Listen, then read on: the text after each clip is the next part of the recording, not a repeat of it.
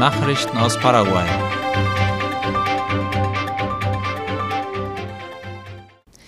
In Nueva Colombia kämpft die Feuerwehr gegen ein großes Weidefeuer. Zu dem Brand im Departement Cordillera wurde die Feuerwehr gestern gerufen. Er umfasst mittlerweile sechs Hektar, wie das Nachrichtenportal paraguay.com heute berichtet.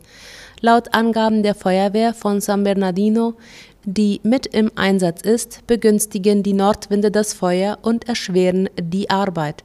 Mehr als 50 Einsatzteams der paraguayischen Freiwilligen Feuerwehr bekämpfen den Brand, der sich auf einen Lagerraum mit Ande-Transformatoren mit etwa 160.000 Litern Öl zubewegt. Was das Feuer verursacht hat, weiß man noch nicht. Fataler Unfall in der Kolonie Santa Clara. Auf der Kreuzung Tacuati ist gestern Abend ein LKW von hinten gegen eine fahrende Feldsprühmaschine gefahren. Der Führer der Maschine, ein Bewohner der mennonitischen Kolonie Santa Clara, kam dabei ums Leben, wie Ultima Hora berichtet. Die Zeitung nannte als Opfer den Namen Jakob Fröse Löwen. Das Kommissariat von Taquati, die Staatsanwaltschaft und Kriminalbeamte der Nationalpolizei nahmen den Unfall auf. Die Landwirtschaft soll sich auf das El Niño-Phänomen im September vorbereiten.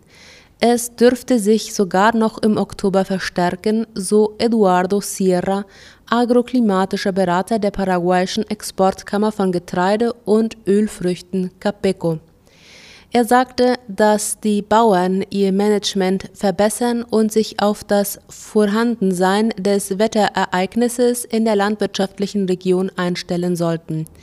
Der Experte berichtete, dass die neue Aussaatsaison mit großen Hoffnungen für Paraguay beginne, nachdem die letzte Dürre eine holprige Fahrt war. Es könne aber durchaus sein, dass es in Ostparaguay Probleme geben könnte, weil es zu viel regnen könnte, so Sierra. Es wird erwartet, dass es in Gebieten wie Alto Paraguay und Presidente Ayes trockener wird, während es im Departement Boquerón mehr regnen soll. Im Dezember werden die Niederschläge auch in Amambay, Concepción, Itapúa, Alto Paraná und Canindeyú gute Werte erreichen, wie es heißt. Petropar senkt vorläufig die Kraftstoffpreise. Der Preis der Nafta Typ 88, 93 und 97 sowie der des Diesels soll ab heute um 600 Guaraníes sinken, wie IP Paraguay und Paraguay.com schreiben. In einer Presseveranstaltung gab der Landespräsident Santiago Peña diese Preissenkung und auch die Senkung des Gaspreises bekannt. Er versprach, dass diese Änderung enorme Auswirkungen auf die Verbraucherpreise haben würde und meinte auch, dass diese Entscheidung die richtige sei. Der Petropar-Chef Edi Jara sagte seinerseits, dass diese Preissenkung ab sofort gültig sei und für etwa 100 Tage andauern werde aufgrund des gelagerten Brennstoffes. Die Regierung wird ein neues Wohnungsbauprogramm auflegen. Davon sollen laut IP Paraguay etwa 500.000 Familien profitieren, die eine Miete zahlen können. Es nennt sich Cheroga Pora und soll einen Zugang zu Wohnraum ermöglichen, den die Exekutive in den ersten 100 Tagen ihrer Amtszeit auf den Weg bringen will. Die Idee ist, arbeitenden Familien die Miete zu zahlen, durch eine langfristige Finanzierungslinie mit niedrigen Zinssätzen ein Haus anbieten zu können. Der Leiter des Ministeriums für Stadtplanung, Wohnung und Lebensraum MOVE, Juan Carlos Baruja, teilte mit, dass zu diesem Zweck ein multidisziplinäres Team aus Ministern und Leitern von Behörden gebildet worden sei. Anhand fester Zahlungen, die wie eine Miete einkassiert werden sollen, können Arbeiterfamilien, die kein hohes Einkommen haben, so trotzdem ein eigenes Haus besitzen, so der Minister. Durch die Zusammenarbeit mit dem Ministerium für Informations- und Kommunikationstechnologien MTIC sollen die bürokratischen Vorgänge für den Hauskauf erleichtert werden. Finanzinstitutionen, die dabei mithelfen, sind die Nationale Förderbank WNF und die Finanzagentur für Entwicklung AFD. Nachrichten aus aller Welt. Argentinien erhält Darlehen in Höhe von 1,3 Milliarden Dollar. Der argentinische Wirtschaftsminister und Präsidentschaftskandidat Sergio Massa kündigte am vergangenen Dienstag während eines Besuchs in den Vereinigten Staaten Darlehen der Weltbank und der Interamerikanischen Entwicklungsbank WID an. Darüber schreibt La Nación mit der Geschäftsführerin der Weltbank Ana Vierde schloss Massa zwei Finanzierungsprogramme ab. Diese zielen auf die Ernährungssicherheit und die kleineren und mittleren Unternehmen ab. Ihnen soll der Zugang zu Krediten für den Import und die schnelle Liquidierung von Devisen für den Export gewährleistet werden. Das Darlehen mit der Interamerikanischen Entwicklungsbank WIT wird mit 650 Millionen Dollar beziffert. Damit soll eine Brücke zwischen der Stadt Corrientes und dem argentinischen Chaco gebaut werden, der Staudamm in Salto Grande an der Grenze zu Uruguay ausgebessert und Exporte gesteigert werden. Insgesamt werden Argentinien bis Jahresende etwa 1,3 Milliarden Dollar an zusätzlichen Finanzmitteln bereitgestellt. Die Ukraine gründet eine Kommission für den Gefangenenaustausch. Laut der Tagesschau wird die Ukraine eine sogenannte gemischte medizinische Kommission gründen. Es ist ein Instrument, das von den Genfer Konventionen ausdrücklich vorgesehen ist, damit zumindest die schwer verletzten Kriegsgefangenen rasch in ihre Heimat zurückkehren. Die Kommission werde die russischen Gefangenen begutachten, hieß es.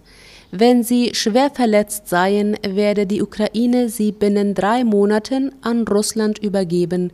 Das versprach Andriy Jusow, der beim ukrainischen Militär zuständig für Kriegsgefangene ist.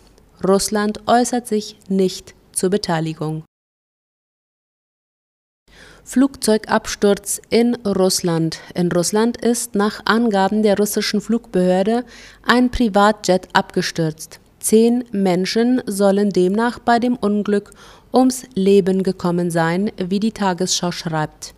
Auf der Passagierliste für den Flug soll auch der Chef der Söldnertruppe Wagner, Jewgeni Prigoschin, gestanden haben. Offiziell ist aber bislang nicht bestätigt, ob sich Prigoschin an Bord der Maschine befunden hat. Laut der Nachrichtenagentur TASS befand sich das Flugzeug auf dem Weg von Moskau nach St. Petersburg. In der Region Tver sei die Maschine abgestürzt, hieß es. Laut der Luftfahrtbehörde wurden bereits Untersuchungen rund um den Absturz eingeleitet. Im Hamburger Hafen bricht der Containerumschlag ein. Insgesamt seien von Januar bis Juni 3,8 Millionen Standardcontainer über die Kaikanten gegangen, teilte der deutsche Verein Hafen Hamburg Marketing heute mit. Laut der Tagesschau ist das ein Minus von fast 12 Prozent. Beim Stückgutumschlag wurde mit rund 39 Millionen Tonnen ein Rückgang von gut 11 Prozent verzeichnet. Insgesamt sank der Seegüterumschlag in Hamburg im ersten Halbjahr gegenüber dem Vorjahreszeitraum um fast 6 Prozent auf etwa 58 Millionen Tonnen. Damit ging der Containerumschlag in Deutschlands größtem Hafen stärker zurück als in den führenden Nordseehäfen Rotterdam und Antwerpen. Eine Prognose für 2023 möchte der Verein Hafen Hamburg Marketing weiterhin nicht abgeben. Die herausfordernden wirtschaftlichen und geopolitischen Rahmenbedingungen würden konkrete Voraussagen nicht zulassen, hieß es. Indien landet Sonde erfolgreich auf dem Mond. Als viertes Land nach Russland, den USA und China steigt Indien nun auch als Weltraummacht ein, wie der ORF schreibt.